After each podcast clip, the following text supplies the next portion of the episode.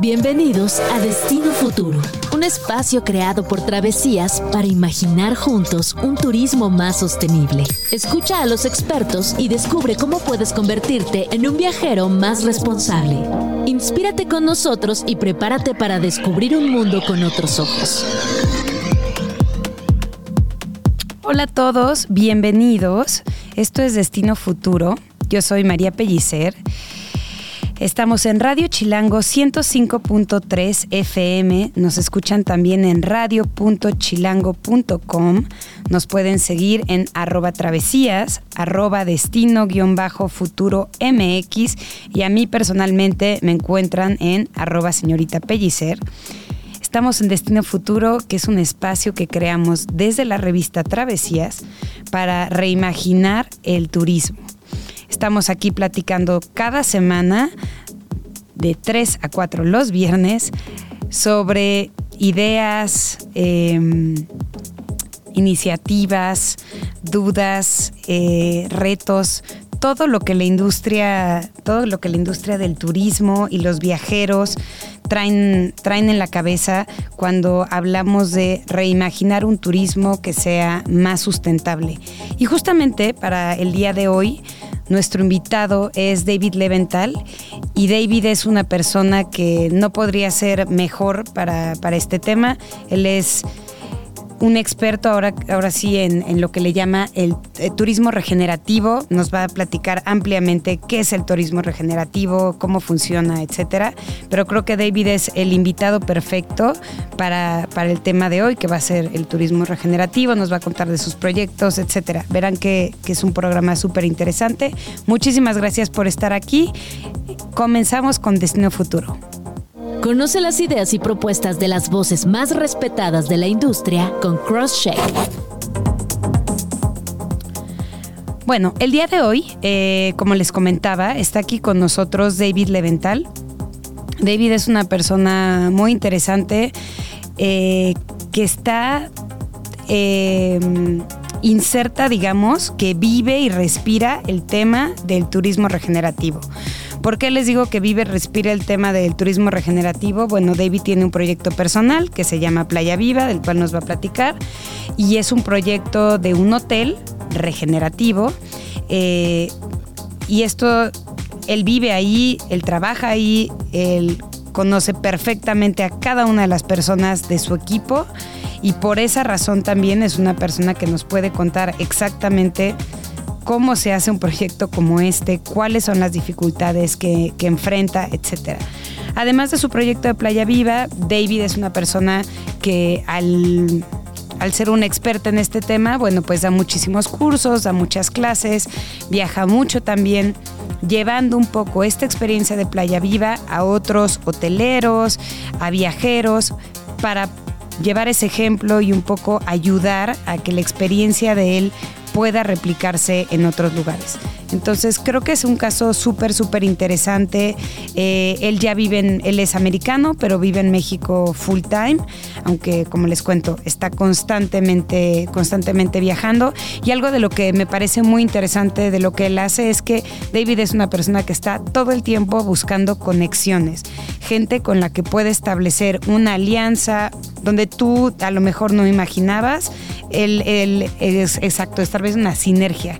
Y a través de esas sinergias está creando cosas súper interesantes. Creo que eso es algo que lo hace una persona muy valiosa porque sabe que el valor de que estos proyectos tengan éxito, sigan adelante, es conectar con otras personas. Y creo que los viajeros que llegan a Playa Viva, muchas veces sin saber exactamente a dónde están llegando, pues se convierten en piezas clave también de esas sinergias que David consigue, consigue establecer. Entonces, bueno, los invitamos a escuchar esta plática que tenemos con David Levental hoy aquí en Destino Futuro. Muchas gracias por estar aquí. Es un gusto que, hayas venido a la Ciudad de México a ser parte de la primera edición de Destino Futuro. Así que muchísimas gracias. Bueno, gracias por invitarme. Es un gusto. Y David no está aquí solo, está aquí con Stephanie.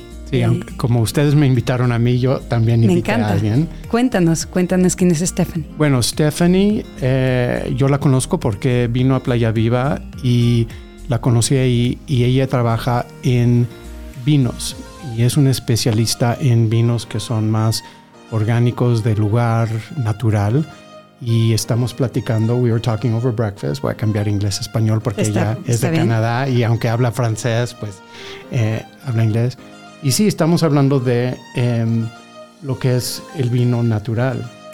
Y, y, el vino natural es mucho como el turismo regenerativo. Bueno, sí, en el sentido de, y, y eso es algo que estamos platicando hace un rato. Remember we were just talking about like how long has wine been around and you know conventional wine. Um, so, you know, if you can share that little story with us. Sure. So, from as far back as we know, 8,000 years ago is as far back as we can trace natural wine and winemaking in general. And it goes back to Eastern Europe to the Georgians. Yeah. And the wines were made in uh, something called Cuevri.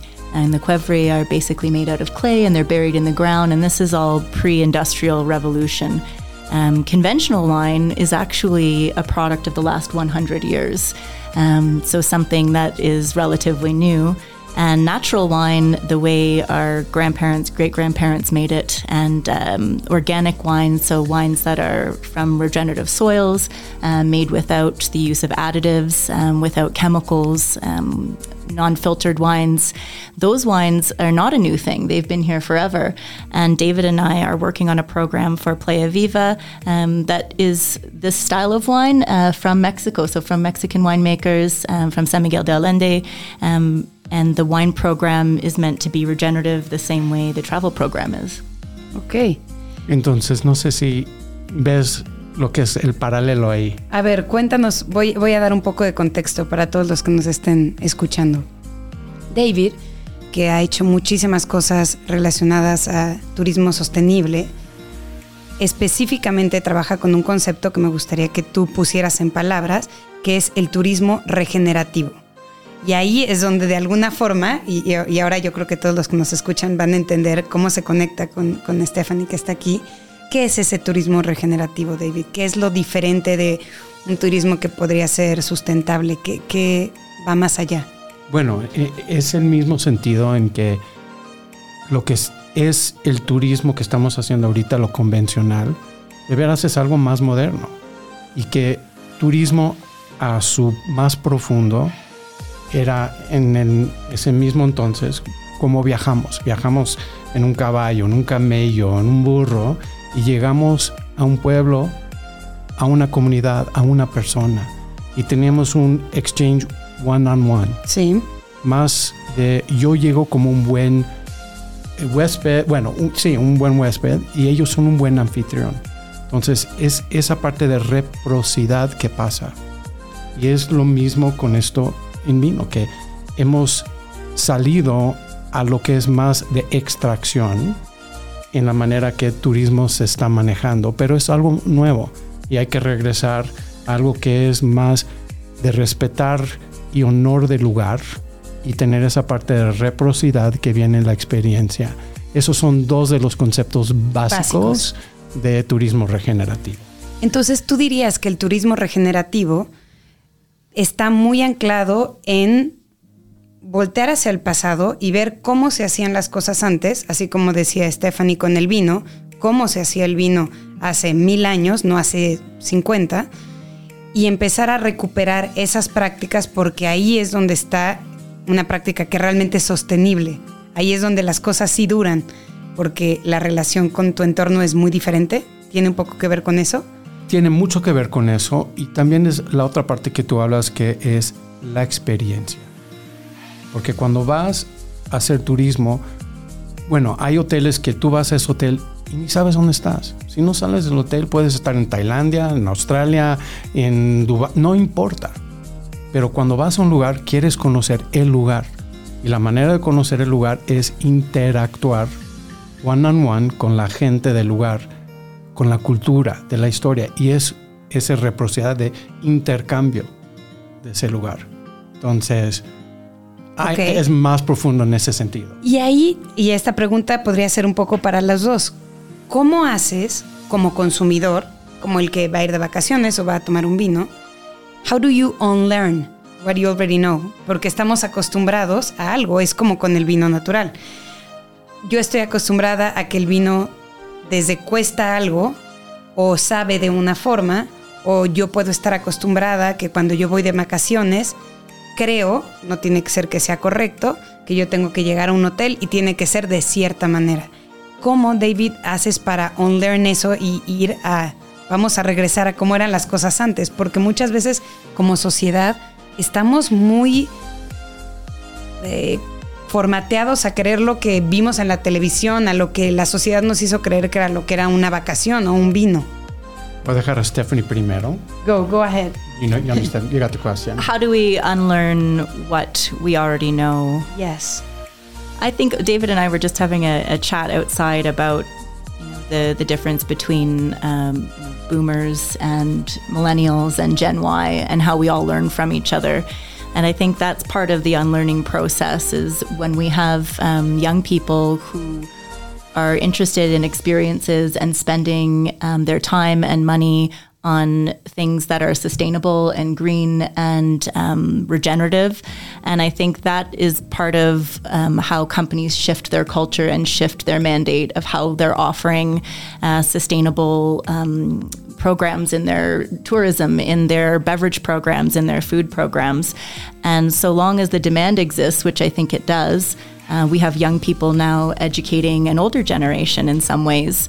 Um, I think for me, um, from a wine background and regarding natural wines, the way we change and the way we unlearn is through education and training, um, through connection, uh, such as this one uh, where David and I had a, a, very frank conversation upon my first visit to Playa Viva.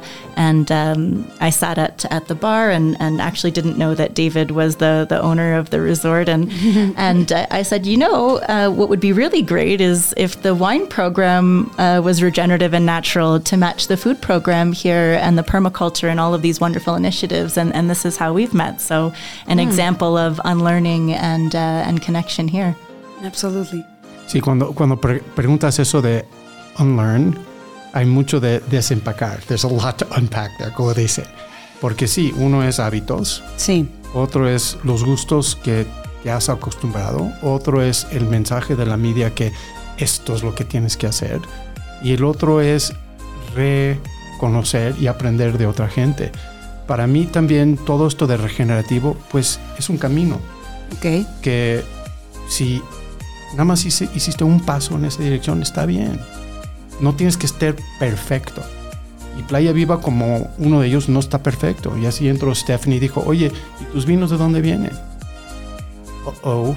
Okay, tenemos un farm to table program y queremos que todo viene de zero mal, todo eso, pero los vinos, ¿qué?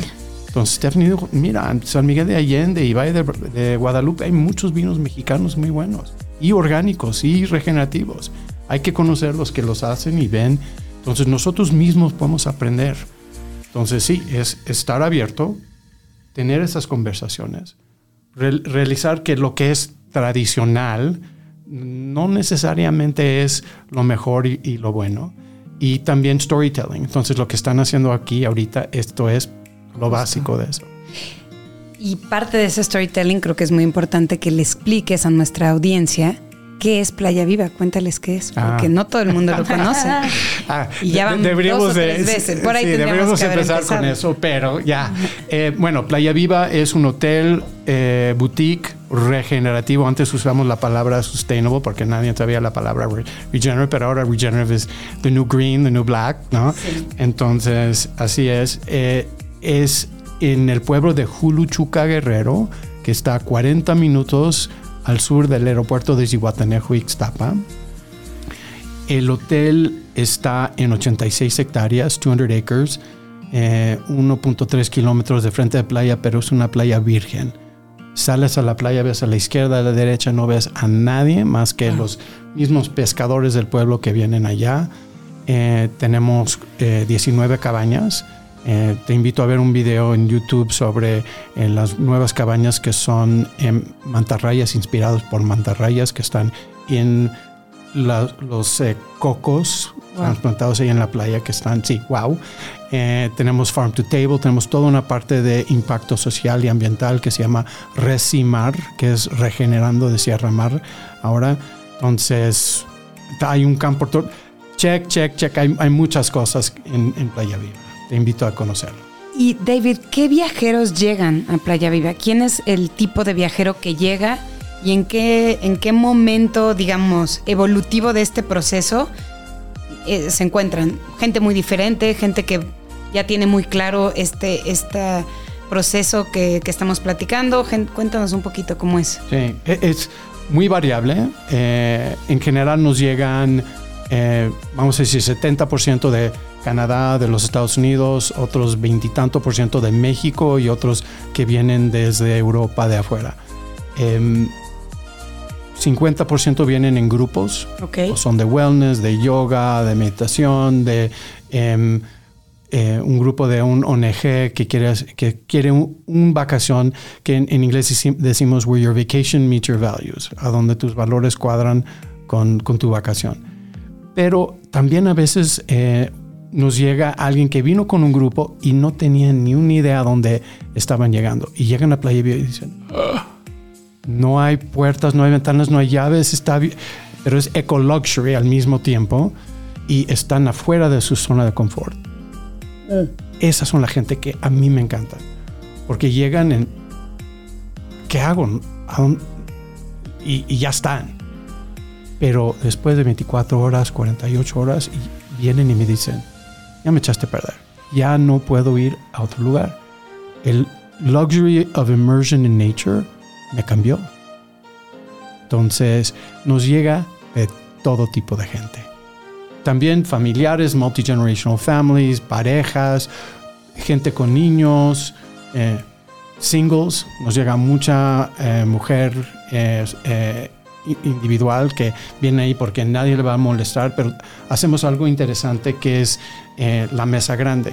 Comes, todas las comidas Comunal. están comunal. Entonces Qué puedes padre. tener tu palapita, leer tu libro, nadie te molesta, pero también estás conviviendo con gente al mismo tiempo. Entonces tiene un sentido de estar en casa. Totalmente. Y ahí, ¿cómo trabajan ustedes con la comunidad en la que está el hotel? Porque me imagino que hay una relación muy fuerte con, con esa comunidad que debe ser clave para, para el funcionamiento también. Sí.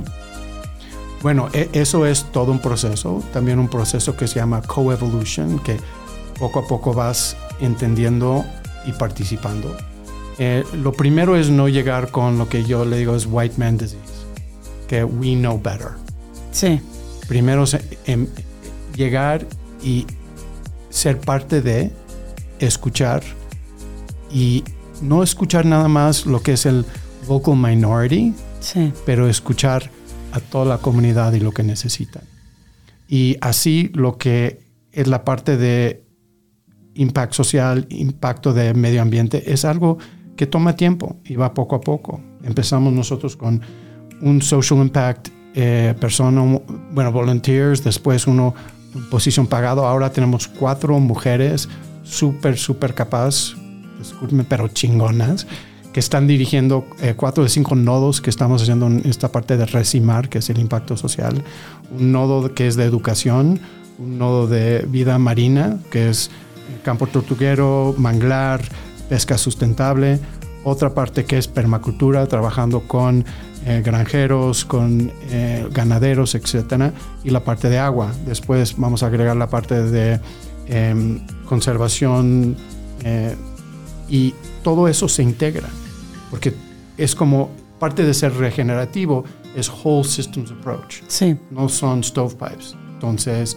vamos a empezar un programa de citizen scientists que trabajamos con los estudiantes para ver qué bichos hay en el agua, qué, qué- qué tiene el agua, qué salud tiene el agua. Pero eso integra con la parte de eh, educación, también con la parte de permacultura y cómo está afectando. Entonces, todo, todo está integrado. Pero eso también es un camino a donde vamos. Conoce las ideas y propuestas de las voces más respetadas de la industria con CrossCheck. Todos a bordo. La travesía de Destino Futuro continúa en este momento. Estamos aquí en Radio Chilango 105.3, nos encuentran en radio.chilango.com, estamos en Destino Futuro, nos pueden seguir en arroba travesías y arroba destino-futuro MX y vamos a continuar en esta plática con David Leventhal que nos está platicando sobre el turismo regenerativo. Adelante. Conoce las ideas y propuestas de las voces más respetadas de la industria con CrossCheck. ¿Y cómo si es que eso puede pasar. Y también con el vino, me parece que con el vino también es una buena pregunta.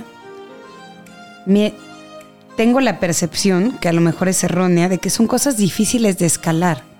O que, o que la mara, si tú eres un productor de, vinos naturales en Ensenada que está haciendo un esfuerzo por tener un cultivo biodinámico, por no es una cosa escalable.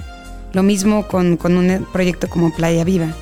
Pero ¿cómo hacemos para que lo que sí escale sea el, esa forma de viajar o esa forma de, de vivir experiencias, de comer, de... How, how do you do that? How is the scalability process? Yes. You think there's a, there's there's a possibility to should you is it possible to even consider something like this uh, growing bigger can, or can you scale and still be regenerative? I think yes. I think you can scale sustainably. Um, trying to grow too fast is is never what we want. But for example, um, let's take the example of some of the winemakers of San Miguel de Allende. So, is their goal to scale to a certain level? It probably is not. If more regenerative hotels and more um, places that people are visiting locally in Mexico were to carry all Mexican wine programs or to focus on natural Mexican wine programs, then it builds slowly within uh, the local community and you rely less on an export market.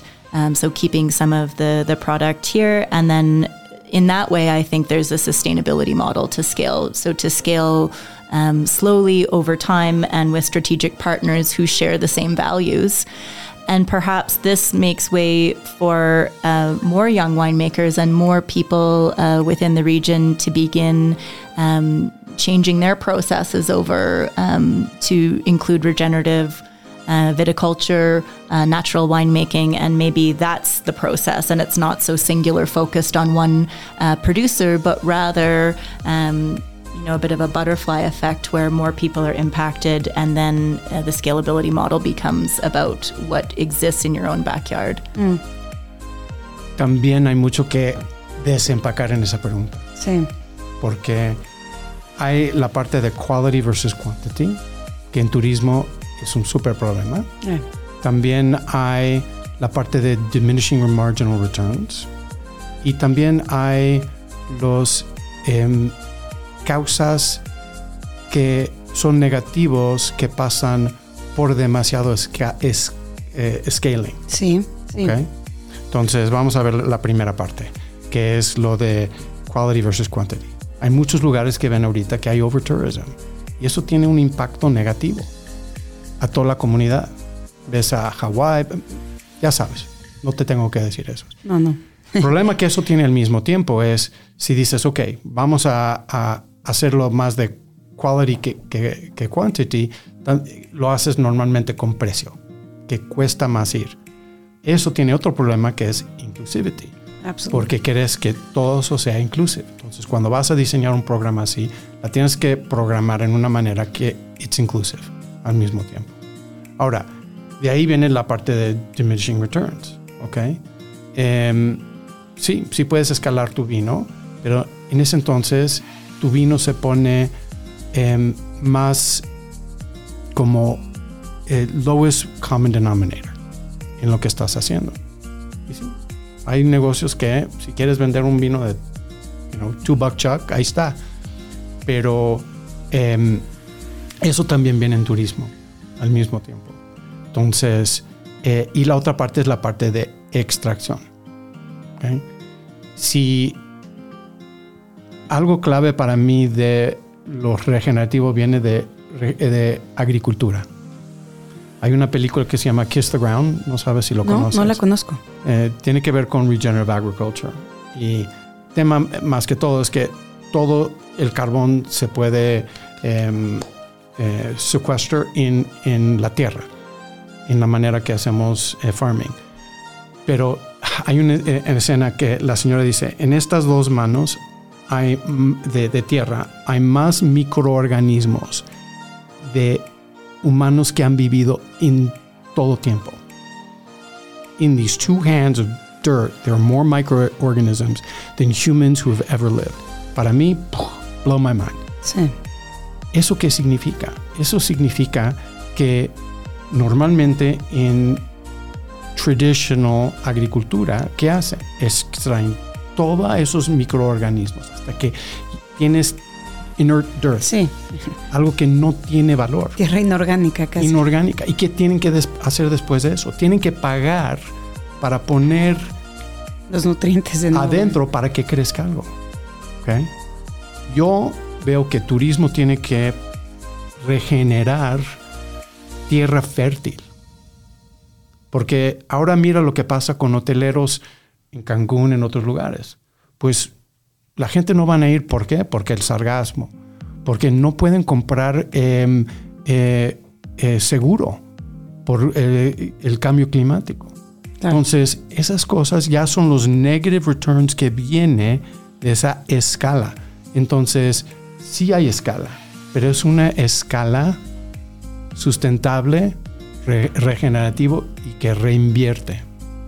Y creo que totalmente algo de lo que es muy, muy interesante de esta, de esta reflexión y que lo hemos platicado aquí antes es en, en, el momento en el que estamos, muy específicamente en México y en América Latina, en el momento del desarrollo turístico en el que nos encontramos. México la verdad es que es un país que va muy adelante en muchas cosas, pero aún estamos a tiempo. Y creo que estamos, no sé si coincidan conmigo, pero yo creo que estamos a tiempo de, como medios de comunicación, por ejemplo, como consumidores, de empezar a cuestionar más y de exigir que esas cosas sean diferentes. Y yo siempre digo que como, como consumidor, tú también tienes una responsabilidad. Como medio, desde luego, es clarísima, ¿no? Pero que yo creo que eso como consumidor, lo que exiges, la, es, es, clave para que las cosas vayan cambiando. Eh, lo mismo con cualquier cosa que consumes, ¿no? 100% de acuerdo. Nosotros como consumidores votamos con nuestro peso, con nuestro dólar, con nuestro euro. Y los negocios escuchan. Y si tú entras a un hotel grande y dices, ¿sabes qué? No quiero esta botella de agua plástico en mi habitación. Dame agua de garrafón. Te van a escuchar y están escuchando. Entonces, usa tu voz en ese sentido. Y en relación a México, sí está a un precipicio, ¿no? Perdió México un lugar a Costa Rica a ser el lugar sustentable. México es el país con el quinto más alto biodiversidad, tiene una cultura increíble, la comida no hay de otra, bueno, los italianos o los franceses, pero México como una cultura entonces sí, México puede decir, decidir, seguimos con Beach y Sun o seguimos y llegamos a este otro nivel. Y México, pues como dicen aquí, sí se puede. Sí se puede. No, y es, es, es justo la intención de, de crear Destino Futuro fue esa, ¿no? Creo que Travesías cumple este año 22 años, lleva muchos años en esta industria y para mí sí es clarísimo que tiene una responsabilidad. Y si nosotros no lo hacemos, no lo va a hacer nadie. O lo va a hacer alguien más. Y, sería lo ideal que fuéramos muchos. Bueno, ya, ya lo estamos haciendo, ¿eh? Entonces ven en camino con nosotros. ¿eh? Totalmente. Y, esperamos que este sea el inicio, digamos, de un movimiento aquí desde la parte de los medios. Yo creo que todo el mundo ahí tiene, tiene su responsabilidad. Pero sí, totalmente creo que, y no, es lo, no, somos los únicos, creo que en, toda América Latina, y también por eso este es un evento en el que tenemos gente de, de otros países, de Argentina, de Brasil, de Colombia, de Bolivia, porque todos estos son países donde el turismo, o sea, Brasil, sin ir más lejos, es el caso más importante. Eh, ellos también están en ese, eh, o sea, vienen de un periodo muy oscuro y hay que darle la vuelta y estamos ahí y hay que hacer todo para que estas cosas sucedan, ¿no? De acuerdo. Y felicidades en los 22 años. Muchísimas gracias. Pues gracias por haber venido, platicado con nosotros un poquito. Es un gusto que estén aquí, que vengan a contarnos, a, a abrir esta conversación con todos los que van a escucharnos. Es súper importante. Así que muchas gracias por su tiempo. Muchas gracias. Thank you. La espera también hace parte del viaje. Checa nuestras recomendaciones para hacer tus traslados más entretenidos. Pues muchísimas gracias por esta plática. Espero que hayan aprendido tanto como yo sobre este tema del turismo regenerativo que nos estuvo platicando David Levental. Y vamos a seguir en sala de espera, que es este espacio donde les recomendamos alguna lectura viajera. Y esta vez elegí un libro que personalmente no podía ser de otra forma. La verdad es que recomendar un libro que no te gusta, eh, pero personalmente este me encantó. Este libro se llama Feria y es de Ana Iris Simón. Ella es una chica española. eh, y este libro, que está publicado por Círculo de Tiza, me parece que, no exagero si les digo que va como en la novena o décima edición. Ha sido un súper, súper éxito en España y en toda América Latina. Y es una novela que gira en torno a los recuerdos de la infancia eh, y a la vida en el pueblo donde creció justamente Ana. Y que extrañamente, ah, bueno, en España ha sido un libro un poco polémico. Eh, comienza así con una frase que, que es que dice algo así como me gustaría, cómo me gustaría tener la vida que mis padres tuvieron a mi edad. Eh, o cómo me gustaría que mi vida fuera como la, de mis padres. Eh, es un poco una crítica como al sistema actual en el que vivimos, en el que eh, la gente joven trabaja muchísimo, gana muy poco, no tiene para, o sea, en Europa, por ejemplo, está esta situación con que les llaman los mileuristas, que es gente que no no gana suficiente como para tener una vida independiente, entonces a lo mejor es gente que ya podría haberse independizado, pero o sigue viviendo en casa de sus papás, o sigue teniendo, compartiendo con roommates, etc. Y bueno, ella, Anaíri Simón, cuenta un poco esta historia de esa, esa vida, ¿no? De quien vive en las grandes ciudades y en cambio descubre que al regresar a su pueblo, que la vida en su pueblo, pues es una vida donde ella puede llegar o acceder a otras cosas que en las ciudades no se puede hacer. Entonces, de alguna manera, Feria es una especie de oda hacia la vida en los pueblos y una gran crítica hacia la vida en las ciudades. Es una historia súper entrañable porque ella está llena de recuerdos de la infancia que pasa en este pueblito. A mí me recordó también mucho cuando yo era chica, eh, iba al pueblo de una, de una tía, donde vivía una tía viejita, y mi hermano y yo pasábamos ahí muchas vacaciones, y al leer esta historia, como que me encontré reflejada en estos recuerdos de ella también. Entonces hay una cosa muy de añoranza, como de otro tiempo, de añoranza, de una vida donde el tiempo pasa como más lento. Y lo bonito de esta historia es que ella un poco se plantea ya como adulto qué es regresar a vivir al pueblo. En una ciudad como la nuestra, la verdad es que hay veces el pueblo nos queda tan lejos que ni siquiera nos tomamos ese tiempo. Pero en España es más común que el pueblo sea ese lugar donde tú regresas. Eh, el fin de semana o a lo mejor durante el verano a pasar un, un, tiempo. Entonces me gustó esta, me gustó mucho esta lectura porque me hizo un poco replantearme este tema de por qué estamos tan obsesionados con vivir en las ciudades, con trabajar, con comprarnos una Thermomix, como para qué, ¿no? O sea, y ella dice, esto es un estilo de vida que no me permite ni tener una familia, ni llegar a más cosas.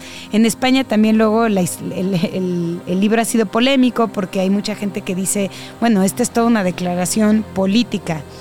Para mí, más que otra cosa, es una reflexión de ella sobre dónde estoy, a dónde estoy yendo, por qué mis papás fueron de una forma y yo no me veo ser como mis padres, pero creo que es súper interesante y como siempre, como todas las lecturas que les, que les recomendamos aquí, creo que te lleva a pensar en otro país, pensar en otras situaciones, en lo que enfrenta gente en mundos muy distintos al nuestro. Y creo que un poco de eso se trata viajar, de eso se trata también la lectura. Les recuerdo, el libro se llama Feria, es de Anaíri Simón y está publicado por una editorial, por cierto, hermosa, que se llama Círculo de Tiza. búsquenlo, es un éxito. Lo leen en nada, se les pasa volando, les hace sonreír, verán que lo disfrutan mucho. En cada rincón del planeta surgen ideas en pro de un turismo más sostenible. Estas son algunas de las más relevantes. Bueno, ya estamos de regreso y vamos a platicar en Vuelta al Mundo sobre el flight shame, que creo que es algo que no podemos dejar, no podemos no hablar de ello en un espacio como Destino Futuro que está enfocado a la sustentabilidad. Es un término que, se acuñó en el, viene del sueco, flight scam, y literalmente sería una traducción a decir vergüenza por volar. En México y en América Latina todavía no se habla tanto de esto, pero en Europa es un tema que ya es bastante familiar y básicamente viene o sugiere que viajar en avión es un poco como una fuente de vergüenza y de incomodidad porque a la hora de viajar lo que estamos haciendo es generar una contaminación absurda. Eh, el término lo, lo, acuñó Bjorn Ferry y básicamente que es un biatleta olímpico sueco. Y bueno, Greta Thunberg, que también ha hecho, digamos, como un esfuerzo como, como dicen, out of her way para decir no me voy a subir un avión, no por nada vino América en un barco. Bueno, ellos dos han sido, digamos, de los más... Eh, eh, los que han soportado un poco esta idea y la han empujado a que, a que el consumidor se la empiece a cuestionar también. Ahora, ¿de dónde, de dónde viene esta, esta o sea, ¿por qué me va a dar pena volar? Bueno, los vuelos es verdad que son responsables de entre el 2.5 y el 3% de las emisiones mundiales de, carbono. Y bueno, estos son, y además es un, eh, es un, es una siguen creciendo, o sea, no estamos disminuyendo, cada vez hay más vuelos, cada vez se genera más CO2 y, y bueno, desde luego esto a lo que cuando estamos trabajando, según esto, hacia las cero emisiones, que son, eh, digamos que sería lo que tendríamos que estar llegando para el 2050, pues con más vuelos cada día esto justamente no va hacia allá. Ahora, eh, creo que hay un punto medio como todo y creo que cada país está en un momento diferente. En Europa esta es una conversación que les digo, está cada vez se suscita más. Las distancias en Europa son mil veces más pequeñas que las distancias en América. Tú puedes tomar un tren de París en la mañana y estar a lo mejor, bueno, ni decir Londres, pero Madrid puedes estar al día siguiente y pues de aquí a Monterrey no podríamos hacer eso mismo. Entonces, bueno, en Europa ahorita hay una tendencia ya por prohibir, de hecho ya están prohibidos los vuelos menores a una hora o 40 minutos, eso es algo que ya no se puede hacer. Y algo de lo que sí podríamos empezar un poco a cuestionarnos como viajeros es qué tanto vale la pena que vayamos o no vayamos a un lugar y si voy, ¿por qué voy a ir dos días y por qué no me voy a quedar diez o un mes? Y creo que sobre todo cuando hablamos de vacaciones, porque creo que es otro tema cuando hablamos de quienes viajamos por trabajo, claro que hay que cuestionarlo también, pero sobre todo quienes viajan por vacaciones, cada vez hay más gente que dice, en lugar de ir a siete lugares distintos, voy a ir a uno, voy a tomar un solo vuelo y lo voy a aprovechar al, máximo, ¿no?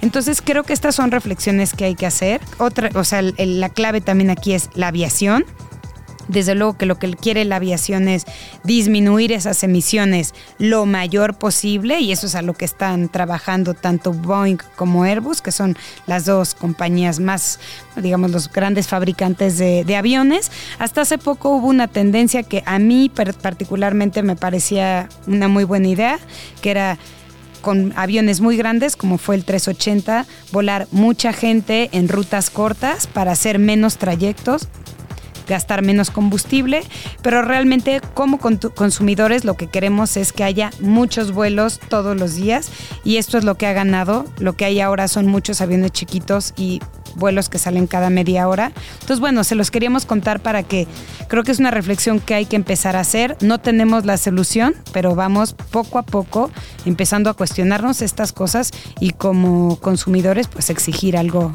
diferente. Les recuerdo que este, este concepto, flight shame, todavía los españoles, que son los que siempre le cambian el nombre a todo, no le han puesto en español.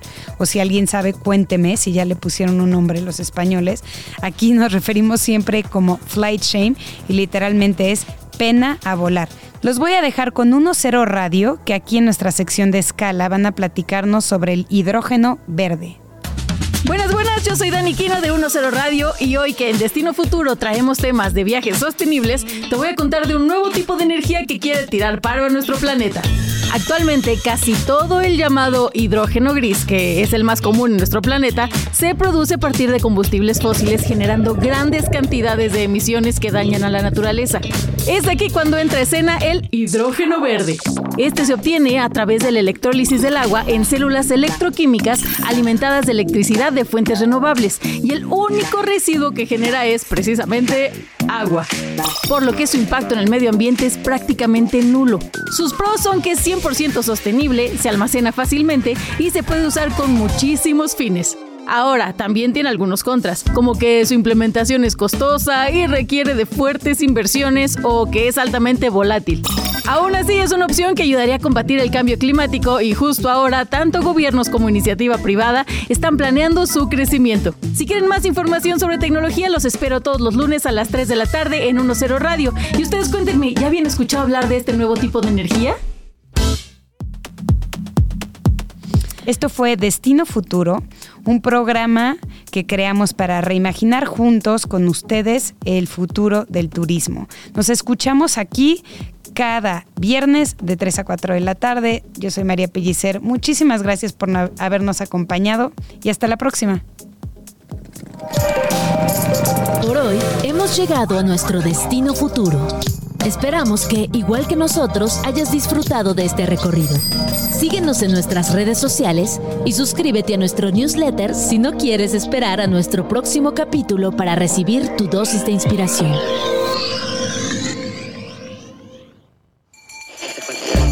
Radio Chilango, la radio que... Viene, viene, ¿eh?